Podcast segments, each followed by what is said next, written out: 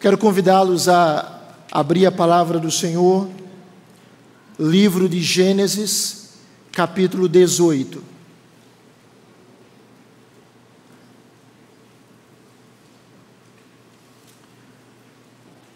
Gênesis capítulo 18, nós vamos meditar do verso 1 ao 15.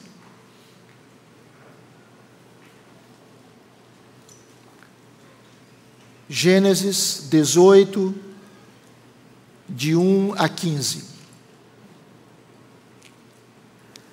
Apareceu o Senhor a Abraão nos carvalhais de Manre, quando ele estava assentado à entrada da tenda no maior calor do dia.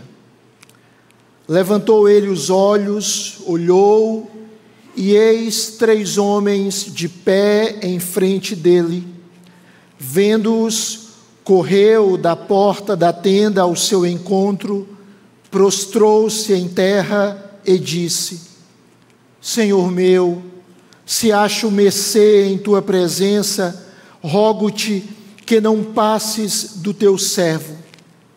Traga-se um pouco de água, lavai os pés e repousai debaixo desta árvore. Trarei um bocado de pão, refazei as vossas forças, visto que chegastes até vosso servo, depois seguireis avante. Responderam: Faze como disseste.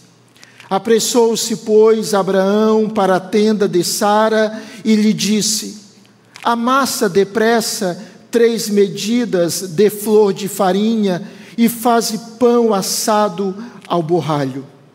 Abraão, por sua vez, correu ao gado, tomou um novilho tenro e bom e deu ao criado que se apressou em prepará-lo. Tomou também coalhada e leite e o novilho que mandara preparar e pôs tudo diante deles e permaneceu de pé junto a eles debaixo da árvore e eles comeram. Então lhe perguntaram: Sara, tua mulher, onde está? Ele respondeu: Está aí na tenda. Disse um deles: Certamente voltarei a ti daqui a um ano. E Sara, tua mulher, dará à luz um filho. Sara o estava escutando à porta da tenda atrás dele. Abraão e Sara eram já velhos, avançados em idade, e a Sara já lhe havia cessado o costume das mulheres. Riu-se, pois, Sara no seu íntimo, dizendo consigo mesma: Depois de velha, e velho também o meu senhor, terei ainda prazer? Disse o Senhor a Abraão: Por que se riu Sara, dizendo: Será verdade que darei ainda a luz, sendo velha? Acaso para o Senhor a coisa demasiadamente difícil? Daqui a um ano, neste mesmo tempo, voltarei a ti, e Sara terá um filho. Então Sara, receosa, o negou, dizendo: Não me ri. Ele, porém, disse: Não é assim. É certo que riste. Vamos orar? Senhor querido, a tua palavra é poderosa ela penetra até o ponto de dividir alma e espírito, juntas e medulas, e é apta para discernir os pensamentos e propósitos do coração. Nós estamos diante do Senhor, perante a tua palavra, e nós rogamos por graça e misericórdia que o Senhor nos ilumine e nos alimente e nos abençoe por meio dela. Em nome de Jesus. Amém e amém. Hernandes Dias Lopes, no seu pequeno, mas precioso livro intitulado Panorama da História Cristã, afirma o seguinte: Conhecer a história é fazer uma leitura dos atos de Deus. O universo não surgiu de uma explosão nem apareceu depois de bilhões de anos de evolução. Deus irrompeu na história, criando no princípio os céus e a terra. Deus agiu de forma extraordinária na história, fazendo grandes prodígios que enaltecem o seu incomensurável poder e emudecem a voz dos céticos. Todos aqueles que conspiram contra a verdade irrefutável de que Deus é o Criador, mantenedor e juiz de toda a terra, andam na contramão da história. Os feitos de Deus na história são inegáveis. O texto que nós lemos, irmãos, ele apresenta isso. Uma grande intervenção de Deus na história. E é sobre isso que eu quero conversar com os irmãos hoje. Deus intervém na história. A passagem que nós lemos apresenta um fato que ocorreu logo após a aparição do Senhor a Abraão, na qual Deus mudou o seu nome. O nome anterior era Abrão, que significa pai exaltado. E Deus, como aquele que tem toda a autoridade, como o superior que abençoa o inferior, ele trocou o nome de Abraão e passou a chamá-lo Abraão, que significa pai de uma multidão ou pai de uma multidão de nações. A passagem que nós lemos, ela está imediatamente pós esse evento. Abraão agora ele está com 99 aninhos. Não era mais uma criança, um adolescente, um jovem, não, era um homem idoso. E o Senhor aparece novamente a ele, acompanhado de dois seres celestiais. Pensando nisso, eu quero pensar com você em três aspectos centrais desse texto que nos relata, que descreve como Deus de fato não está parado. Como Deus é ativo, Ele não é passivo. Como Deus intervém, age, controla, dirige a história. Em primeiro lugar, esse texto nos mostra que Deus é aquele que se manifesta maravilhosamente. Deus, ele não está escondido na história, ele se manifesta de uma maneira maravilhosa. A partir do versículo de número 1, nós percebemos isso. O verso primeiro desse capítulo diz o seguinte: Apareceu o Senhor a Abraão. O que nós temos aqui, irmãos, é uma teofania. O que é uma teofania? Como nós vimos hoje de manhã, é uma manifestação visível do próprio Deus no Antigo Testamento. A palavra teofania vem de dois termos: teos, que significa Deus, e Fainein, que significa mostrar ou manifestar. Duas expressões gregas. Então, teofania literalmente significa manifestação de Deus. O Senhor aparece a Abraão. Onde Abraão estava? O texto nos mostra que Abraão reside próximo aos carvalhais de Manre em Hebron. Carvalhais de Manre é uma descrição de um bosque, um bosque de árvores extremamente grande, pertencente a Manre, o amorreu.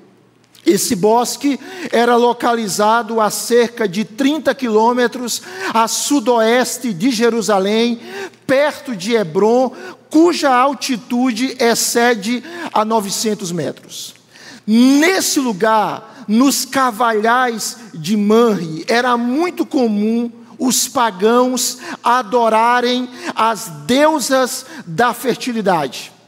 Os pagãos se colocavam sob árvores e eles adoravam deuses pagãos. É exatamente nesse ambiente que era utilizado para o paganismo, para a idolatria, que Deus aparece. É como se Deus estivesse reivindicando o que é dele, dizendo: toda a terra é minha. Aqui é um ambiente usado para adoração, mas não deve ser, porque isso aqui me pertence. E é nesse ambiente idólatra que o Senhor se manifesta a Abraão. Ele está sentado. Abraão está sentado à sombra de uma tenda, uma tenda de hóspede um lugar bem-vindo para os viajantes, para os visitantes, porque ali havia sombra e o Senhor aparece a ele. E quando o Senhor aparece a Abraão, no maior calor do dia, e ele estava assentado à entrada da tenda, diz o versículo de número 1. Abraão então levanta os olhos e ele olha, e ele vê três homens em pé diante dele, versículo de número 2. Quem são esses três homens? Se você olhar o próprio versículo 1 do capítulo 18 e o versículo 1 do capítulo 19, você vai perceber que esses três homens é uma referência do Senhor e dois anjos. Então nós temos aqui o Senhor e dois anjos aparecendo para Abraão. Veja como é interessante.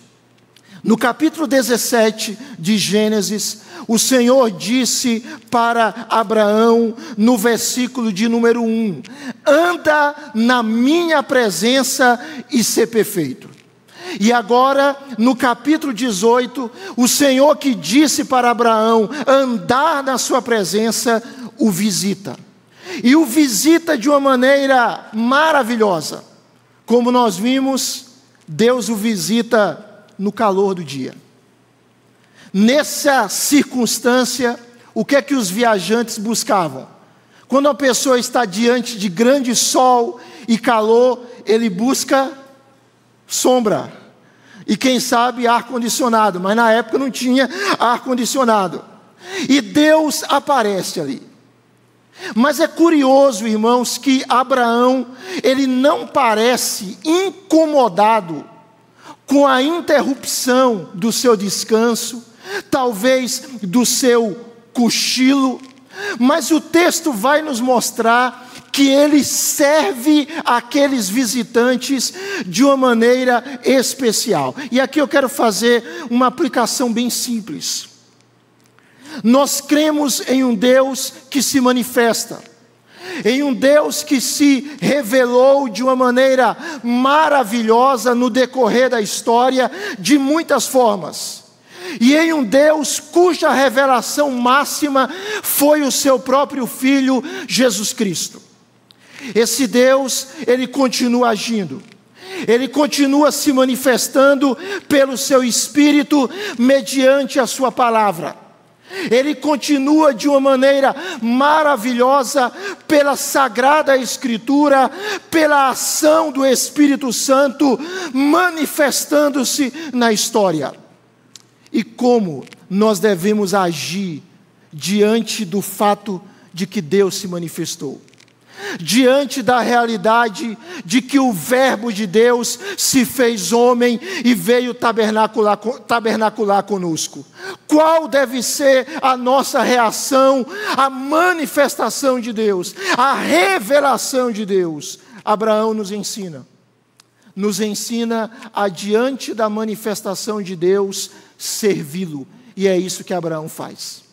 Abraão serve Abraão serve. Quantos anos Abraão tinha? 99 anos. E isso nos traz um princípio bem simples.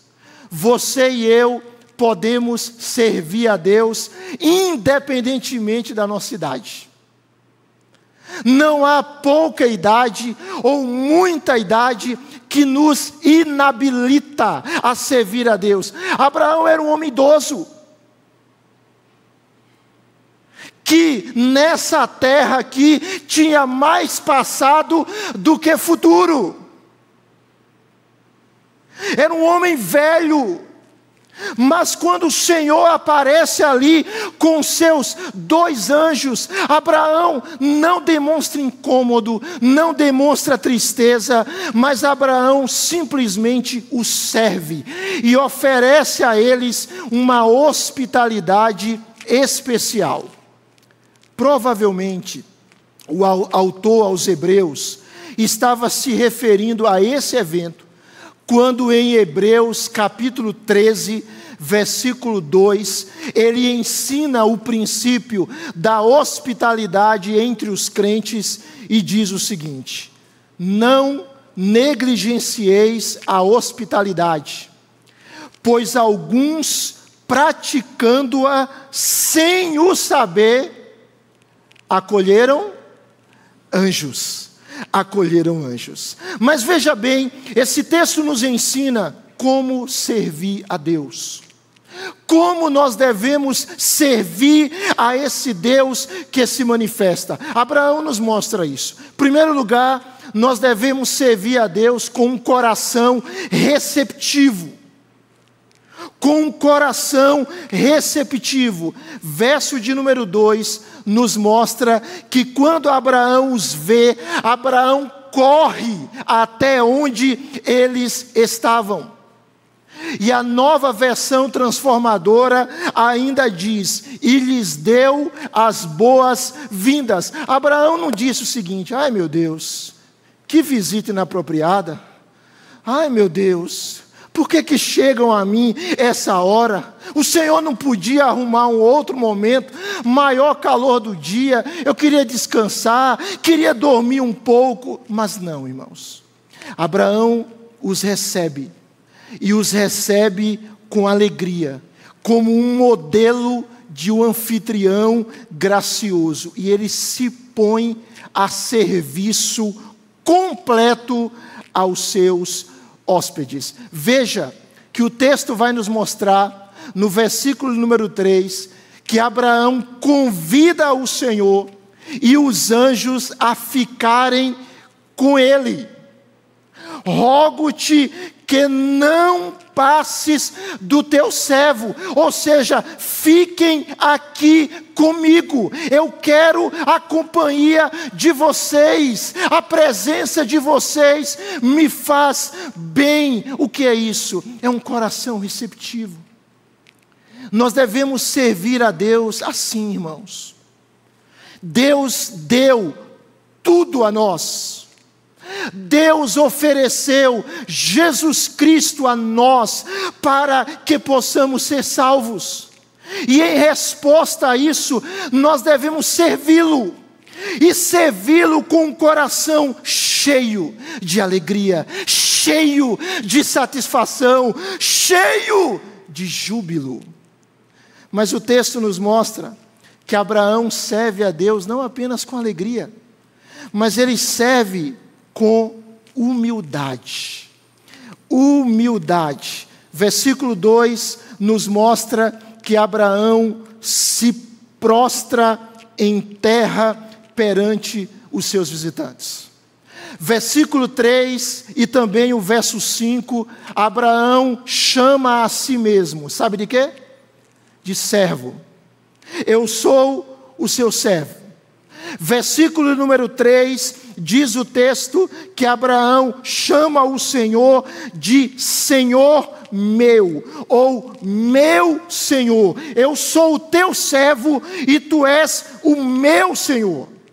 Ainda no versículo 3, Abraão diz: Se acho mercê, ou se encontrei favor. O que é isso?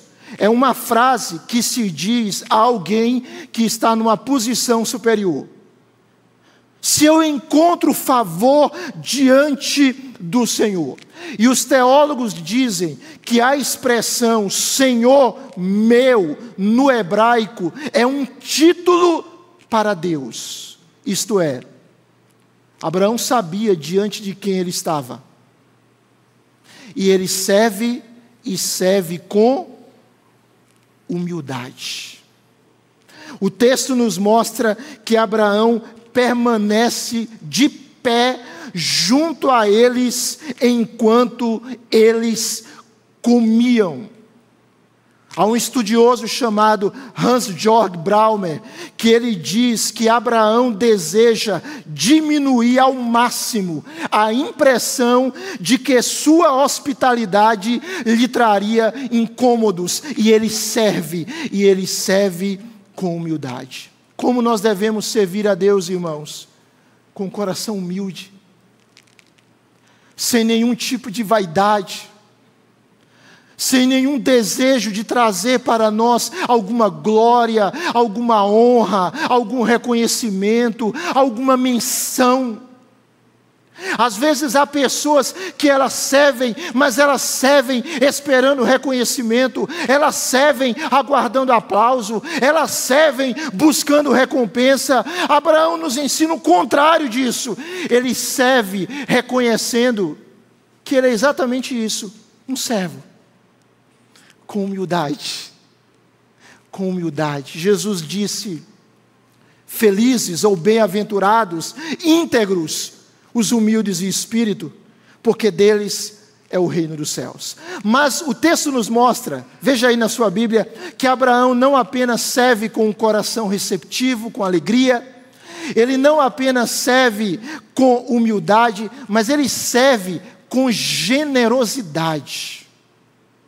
É uma generosidade visível. Versículo de número 4, o texto vai nos mostrar que Abraão pede para trazer um pouco de água. Para quê? Para que os pés dos seus visitantes fossem lavados. Era um gesto de cortesia que se oferecia aos hóspedes. As estradas eram sujas, eram empoeiradas. E Abraão oferece água para lavar os pés e descanso sob a árvore. Você se lembra de alguma coisa?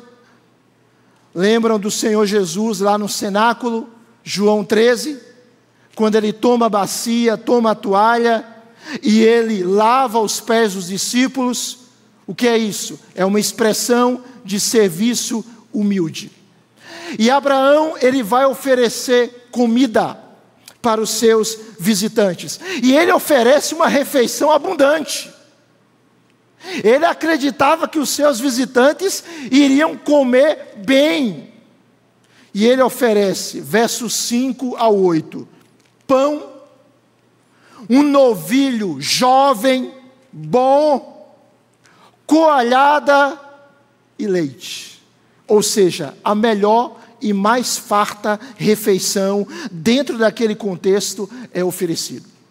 O Warren Wisby, ele comentando esse texto, ele afirma que Abraão deu o melhor daquilo que ele tinha. Sara, diz o texto no verso 6, ela prepara o pão da flor de farinha, ou seja, o pão da melhor farinha. E ela prepara três medidas da melhor farinha. Irmãos, uma medida correspondia a oito litros de grãos. Oito litros! Sara prepara três medidas. E é oferecido um novilho, tenro e bom, generosidade. Abraão, através desse texto, nos ensina que nós devemos servir a Deus com um coração generoso, desapegado, com um coração em Deus, entendendo que Ele é o nosso maior tesouro, a nossa maior riqueza, a nossa verdadeira riqueza, e que tudo o que Ele nos dá é dele e deve estar consagrado para que Ele use como Ele quer, como Ele deseja, um coração generoso, um coração aberto, um coração que não se apega a nada material a não ser o próprio Senhor. Generosidade. Mas o texto nos mostra também que Abraão, diante da manifestação de Deus, ele o serve com diligência. Não tem preguiça, não tem mão remissa, deixa para amanhã. Eh, eu vou, vou, ficar por aqui conversando um monte de tempo com esse pessoal, para ver se eles vão embora logo, porque eles já atrapalharam o meu sono. Ah, o anfitrião quer dormir, está na hora das visitas ir embora. Abraão faz o contrário disso, né? é curioso. Ele é dirigente. Se você notar aí, a partir do verso 4, ele é diligente para que o serviço aos seus hóspedes fosse providenciado imediatamente após a sua chegada. Veja que ele coloca toda a sua casa à disposição. Verso 5, ele coloca a si próprio à disposição. Ele diz: Trarei um bocado de pão a NAA traduz: trarei um pouco de comida. Ele é modesto, porque ele não trouxe pouca comida, mas muita comida. Ele chama a sua esposa para que Sara possa preparar um pão. Ele chama o seu empregado para que ele venha preparar um novilho tenro e bom. Verso 7. Mas ele mesmo foi procurar esse novilho, esse gado, e ele entrega ao empregado que se apressa em prepará-lo. Versículo 7. Verso 8. Outros empregados levaram a coalhada e o leite, ou seja, foi um serviço dirigente, foi um serviço cuidadoso. Deus na nossa pequenez, mas diante da dignidade dele, ele nos ensina a servi-lo, a servi-lo com um coração receptivo, a servi-lo com um coração humilde, a servi-lo com um coração generoso e a servi-lo com diligência. Esse Deus que se manifestou de diferentes formas no decorrer da história. Ele continua hoje, como eu disse, pela Sua palavra, pela ação do Seu Espírito se manifestando. Deus não está escondido, irmãos. Deus não está parado, irmãos. Deus não está morto, Deus está vivo, Deus está agindo, Deus está exercendo a sua vontade na terra e Ele nos convida para servi-lo e servi-lo fielmente. Você pode dizer amém? Mas o texto nos mostra um outro princípio. Verso 9 ao verso 11 esse Deus que intervém na história, ele faz promessas graciosas. Graciosas. Olha aí comigo. A visita do Senhor e dos seus anjos a Abraão tinha duas finalidades. A primeira finalidade era manifestar graça na família de Abraão, do verso 9 ao verso 15. A segunda finalidade era juízo às cidades ímpias de Sodoma e Gomorra. Bem, Abraão serve ao Senhor e aos seus dois anjos que apareceram, serve com o coração cheio de alegria, receptivo. E então o Senhor agora vai apresentar o propósito da sua visita. Deus o estava visitando para renovar uma promessa. Que promessa?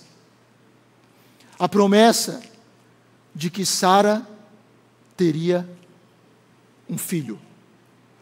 Quando a gente lê a história de Abraão, nós percebemos Deus aparecendo para ele. Gênesis 12, Gênesis 15, Gênesis 17, Gênesis 18, e Deus vai renovando a promessa. E no capítulo 17, o Senhor já tinha dito para Abraão, de uma maneira muito clara, que o filho que ele teria seria com Sara. Capítulo 17, versículo de número 19. Deus então aqui, ele está lembrando essa promessa. Ele está renovando essa promessa. Só que ele vai fazer mais do que isso. Ele vai ser mais específico, mais detalhista. E nessa visita, algumas coisas curiosas acontecem. A primeira coisa está no verso 9. É feita uma pergunta. E qual é a pergunta? Se você olhar aí na sua Bíblia, a pergunta do Senhor é: Sara, tua mulher, onde está? Deus sabia onde ela estava. Então nós temos aqui uma pergunta retórica. Eles sabiam, o Senhor e seus anjos, onde Sara estava. Mas o Senhor sabia o que estava no coração de Sara e também sabia o que aconteceria com ela. Há um comentarista chamado Bruce Waltke que ele diz que a pergunta comunica a preocupação do Senhor e assegura a atenção de Sara para o anúncio, porque é curioso, Sara estava ouvindo a conversa.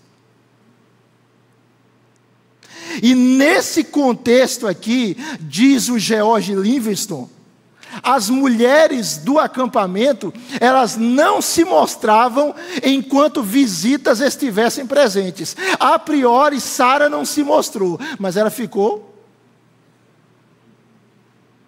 ouvindo. E então o Senhor faz a pergunta: Sara está onde? Ele queria chamar a atenção de Sara. Depois o Senhor faz uma promessa, verso 10. Qual é a promessa? A promessa é que daqui a um ano,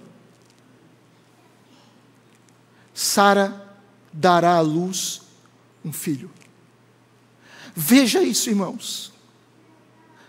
Sara era uma adolescente de 89 anos. 89 anos. Estéreo. Mas o Senhor disse para o seu marido, quando ele tinha 75 anos, que ele seria pai de uma multidão que nele seriam benditas todas as famílias da terra. Deus estava anunciando o evangelho de Jesus Cristo, mostrando que no descendente de Abraão, Cristo, nações seriam abençoadas.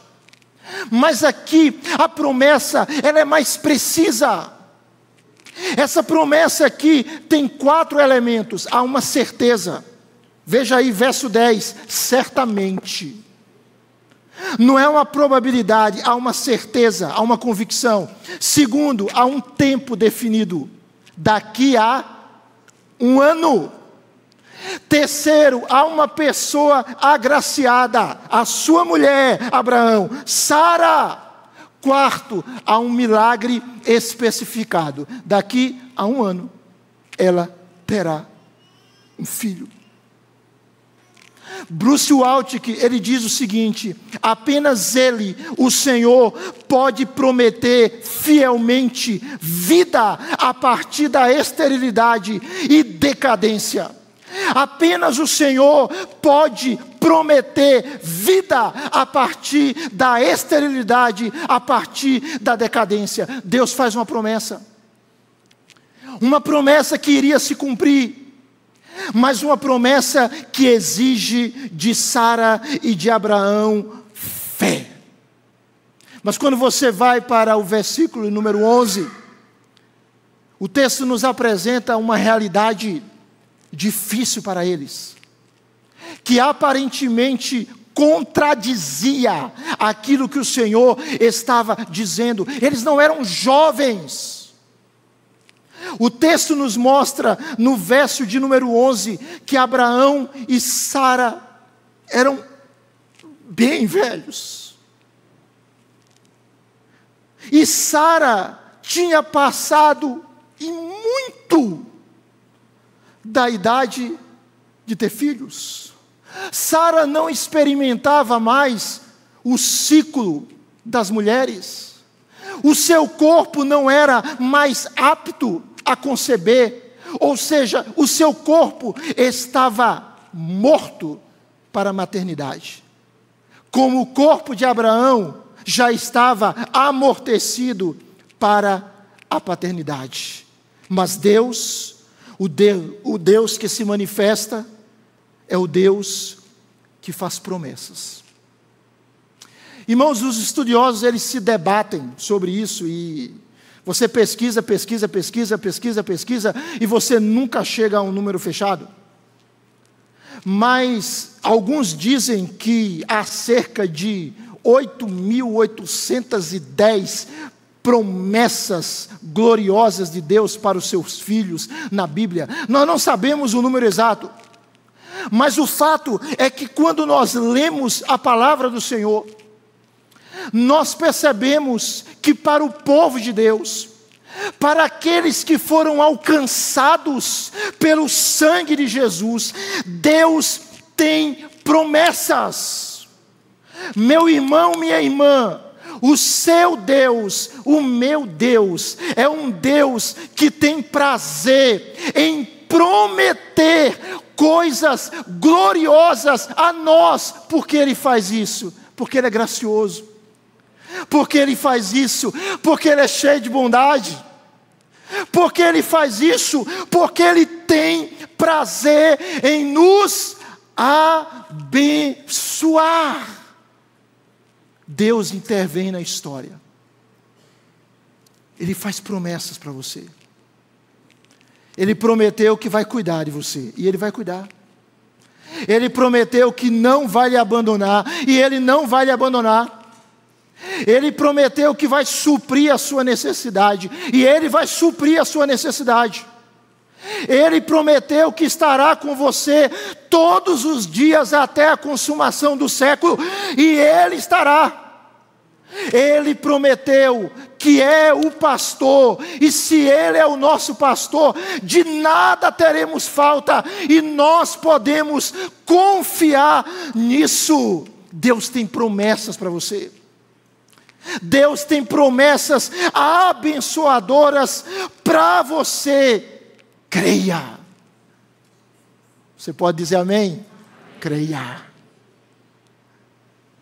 Não precisa saber como vai ser. Não precisa saber quais os meios que Deus vai usar. Você precisa, e eu preciso, saber de uma coisa: Deus vai fazer. Ele prometeu, Ele vai fazer. E o último ponto da nossa reflexão nos mostra exatamente isso.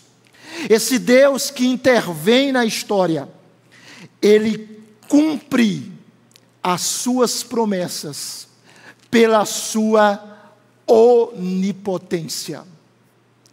Ele cumpre as suas promessas pela sua onipotência. Deus aqui está desenvolvendo o seu plano de redenção. Era de Abraão que viria uma grande multidão. Era de Abraão que viria o descendente da mulher que esmagaria a cabeça da serpente. Era deste homem, era deste homem que a promessa do redentor iria se cumprir. E Deus faz questão de realizar algo impossível. E então, do verso 12 ao verso 15, Esse texto nos mostra essa descrição do Deus que cumpre as suas promessas pela sua onipotência. Olhe comigo aí, por favor, na sua Bíblia.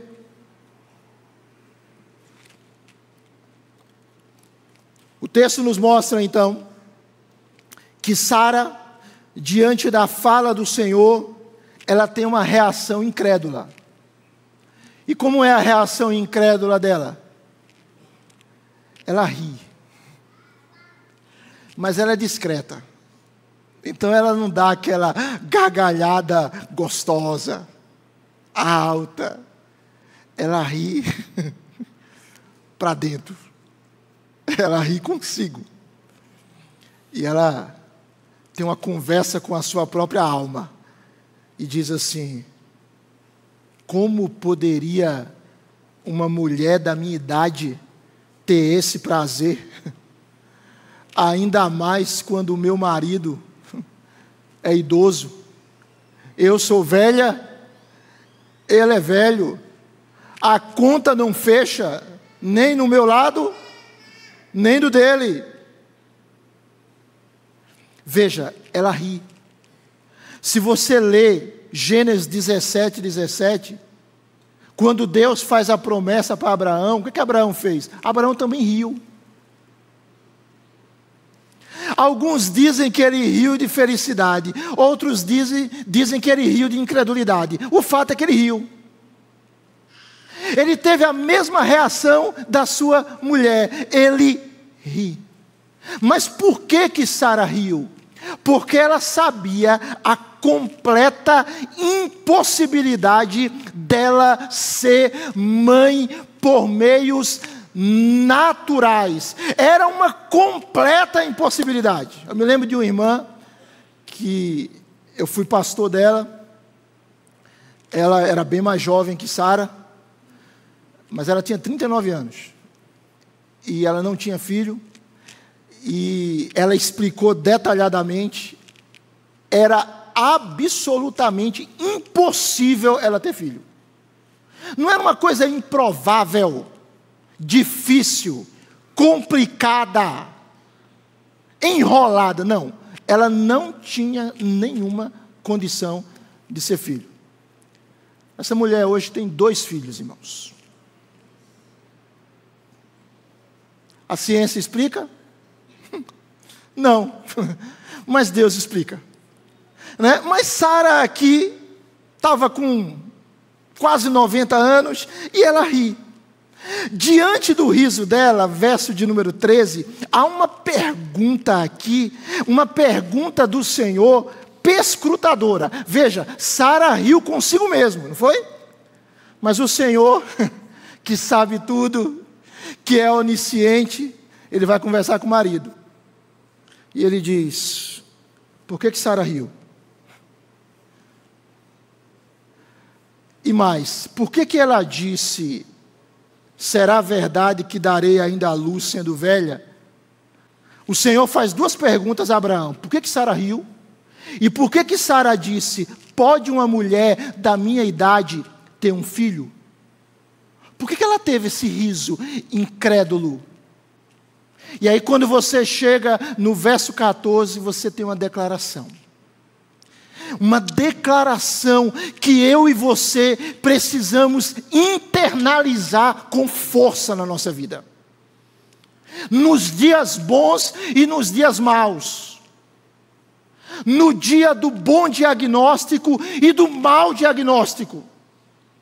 Nos dias de esperança e nos dias de desespero, diz o texto no verso de número 14. Eu convido você, por favor, a ler comigo o verso 14, por gentileza, vamos ler juntos? Acaso para o Senhor a coisa demasiadamente difícil? Daqui a um ano, neste mesmo tempo, voltarei a ti e Sara terá um filho. Aleluia! Há uma declaração de incredulidade de Sara. E Deus responde à sua incredulidade com uma promessa. uma promessa que revela a sua onipotência. Existe alguma coisa difícil para o Senhor? Você está lidando com impossibilidades, meu irmão, minha irmã? Se Deus quiser fazer algo, há alguma coisa difícil demais para o Senhor? Há. É isso que Deus está dizendo. E o Senhor continua: Eu voltarei por esta época, por esta época eu voltar, eu voltarei no ano que vem e Sara terá um filho. Veja, como afirmação ou como confirmação de seu poder milagroso, o que é que o Senhor faz? O Senhor verbaliza os pensamentos secretos de Sara. O Senhor põe para fora os pensamentos dela. E ele faz uma pergunta retórica que declara que para ele, para Deus, tudo é possível. Irmãos, nós não cremos em um ídolo. Nós não cremos em deuses falsos. Nós não cremos que o nosso Deus está morto, está parado, está aposentado, está inerte. Nós cremos em um Deus vivo, em um Deus verdadeiro, em um Deus poderoso, em um Deus fiel, em um Deus que age. Ele opera maravilhas. Olha o que Jesus disse quando falou sobre salvação. Quando ele disse que era mais fácil um camelo passar pelo fundo de uma agulha do que um rico se salvar, e aí os discípulos ficam em crise e dizem: Meu Deus, quem vai poder ser salvo? E aí Jesus diz em Marcos 10, 27. Atente comigo, estamos terminando a reflexão. Marcos 10, 27, Jesus diz: Jesus, porém, fitando neles o olhar, disse: Para os homens é impossível, contudo, não para Deus. Porque para Deus, para Deus, o que, amados irmãos? Tudo é possível. Pense nos seus impossíveis. Para Deus, tudo é possível. Pense em algo difícil na sua vida. Se Deus quer, a coisa acontece. Não há nada, irmãos. Não há nada difícil. Não há nada impossível para Deus. A prova é que o ventre estéril, morto de Sara para a maternidade, concebe e dá à luz o filho da promessa. Veja, o mesmo Deus que leu os pensamentos de Sara abriu a sua madre. Deus cumpre as suas promessas. Veja o que Jó disse em Jó 42, 2. Jó 42, 2. Pode ler comigo? Bem sei que tudo podes, e nenhum dos teus planos pode ser frustrado. Jeremias capítulo 32, verso 17. Ah, Senhor Deus, Eis que fizeste os céus, a terra com teu grande poder e com teu braço estendido, coisa alguma te é demasiadamente maravilhosa. Verso 27, Jeremias 32: Eis que eu sou o Senhor, o Deus de todos os viventes, acaso haveria coisa demasiadamente maravilhosa para mim? Lucas 1,37, o anjo falando para Maria que ela iria conceber sendo virgem, diz assim: porque para Deus, vamos ler juntos? Porque para Deus não haverá impossíveis em todas as suas promessas. Você crê nisso? Verso 15, essa sessão termina com Deus confrontando Sara. Sara tem medo. E aí ela mente. E ela diz assim: Eu não ri. Você está dizendo que eu ri, mas eu não ri, não. E aí o Senhor diz para ela: Não é verdade. Você riu. O medo de Sara concebeu a mentira. E a mentira foi desmascarada pela onisciência divina. E Deus aqui repreende aquela mulher. Mas por que Deus repreende? Aquela repreensão é uma repreensão restauradora. Era um sinal de encorajamento. Era como se Deus estivesse dizendo o seguinte: aquele que lê os teus pensamentos, porque você não falou, você só pensou. Você não riu para fora, você riu para dentro. Não tem isso, né, irmãos? Só para os irmãos entenderem. Você riu no íntimo. Aquele que lê os teus pensamentos é aquele que vai abrir o teu ventre. E Hebreus capítulo 11, verso 11, vai nos mostrar que Sara, como também Abraão, creu que, mesmo com o avançado da idade, a promessa iria se cumprir. Bem, quando nós chegamos em Gênesis capítulo 21, os irmãos conhecem, o riso da incredulidade se transforma no riso da alegria. Gênesis 21, de 1 a 3, mostra isso.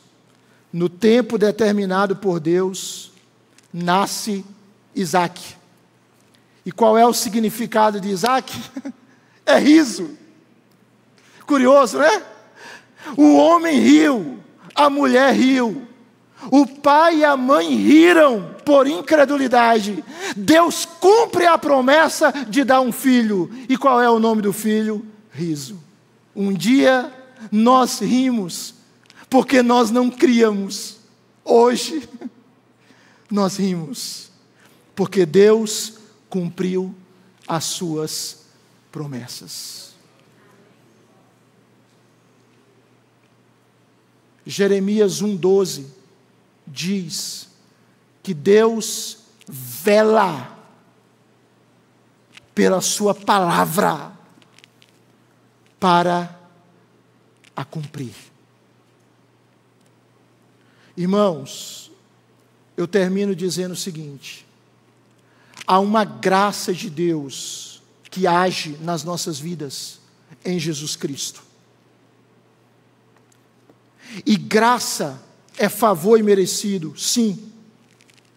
Mas o John Piper, ele diz que graça é também um poder de Deus que age em nossas vidas e faz coisas boas acontecerem em nós e para nós. A graça de Deus está em você, meu irmão, amém? Então, isso significa que há um poder de Deus agindo em você. E esse poder faz coisas boas acontecerem em nós e para nós. Essa graça, ela é presente, sim, mas ela é passada. E porque ela é passada, porque ela já se manifestou na nossa vida, isso deve nos levar à gratidão. Mas essa graça em Cristo Jesus, ela é também futura. E isso deve nos levar à fé. A um rio de graça futura que nunca vai deixar de fluir em nós. Que fluirá por toda a eternidade. E Deus nos convida a crer que aquele que prometeu é fiel para cumprir as suas promessas. Vamos ficar de pé e vamos orar. Queria convidar os, os presbíteros, por favor, a virem aqui à frente e a gente vai orar ao Senhor. Obrigado, Senhor. O Senhor é fiel em todo o tempo. O Senhor faz o impossível. O Senhor realiza maravilhas. O Senhor é grande, tremendo, maravilhoso. O Senhor não poupou o teu próprio filho, E aquele que não poupou o seu próprio filho não nos dará graciosamente com ele todas as coisas. Nós estamos, Senhor, debaixo dessa graça. Da mesma graça na vida de Abraão e Sara, prometendo um descendente, que seria um ascendente do Senhor Jesus, o nosso Salvador, nós estamos sob essa mesma graça.